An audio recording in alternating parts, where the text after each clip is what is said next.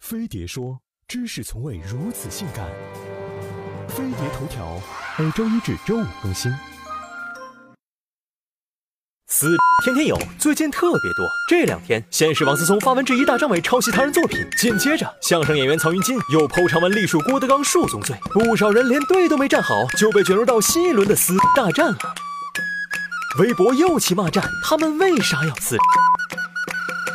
撕听上去粗俗无比，却完美诠释了被贱人压榨到忍无可忍，在瞬间爆发的酸爽。这一说法源自女人与女人之间的斗争，但撕至今日，上到国家党派、企业品牌，下到偶像粉丝、公司部门，甚至连甜咸口味都能把撕提上日程，互相攻击、互相拆穿、互爆丑闻。总之，只要能手撕对方，什么话都能聊。其实。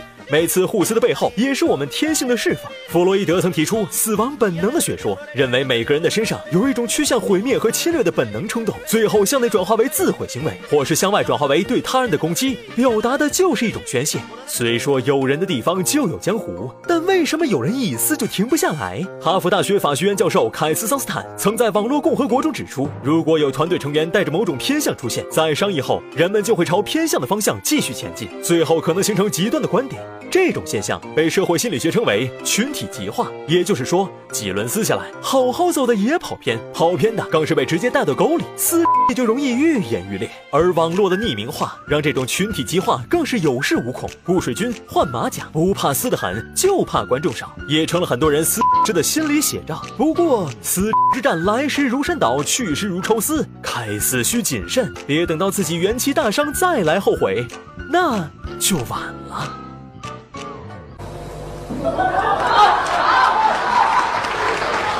这人欺负我，这是我徒弟啊，这个是你徒弟怎么着？没孩子，孩子，这是师傅这怎么回事？是我叛变了。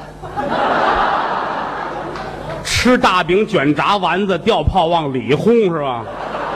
不是，人家与我有好处，他与你有好处，怎么个好处？他给了我块饼，走去，哎，你别看饼啊，饼怎么了？台湾台中太阳饼名产，我带过来了。哦，太阳饼。哎不，一块饼你就叛变了？一块饼，什么馅儿的？我没尝，反正甜的您吃不了，您糖尿病。